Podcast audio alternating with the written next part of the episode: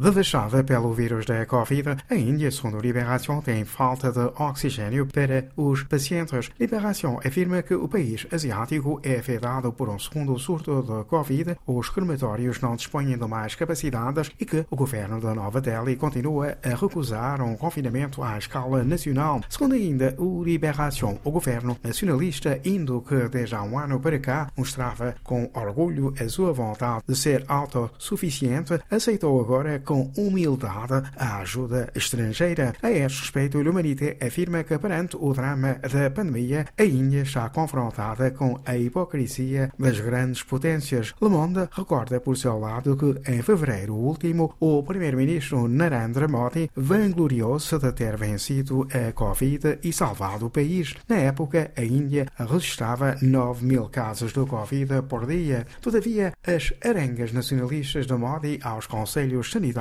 segundo Le Monde, não contribuíram senão para agravar a situação. Narendra Modi permitiu, nomeadamente, a realização da peregrinação de Kumbh Mela, durante a qual milhões de índios emergiram uns ao lado dos outros nas águas do Ganges. Monde sublinha que o desastre indiano lembra-nos que nestes tempos de pandemia nunca a dependência de cada ser humano em relação ao resto da humanidade foi mais evidente do que agora. Por outro lado, o Le Monde afirma que a União Europeia apresentou uma queixa contra o laboratório AstraZeneca por este ter a capacidade de entregar só um terço das doses de vacina encomendadas pelo Bloco Europeu. Em matéria de política interna francesa, o L'Humanité destaca o que o jornal afirma ser a grande aproximação entre a direita e a extrema-direita. Segundo o L'Humanité, da a República em Marcha, no poder aos republicanos, a convergência da direita com o seu extremo está a ampliar-se. E a palavra de ordem, segundo o citado jornal,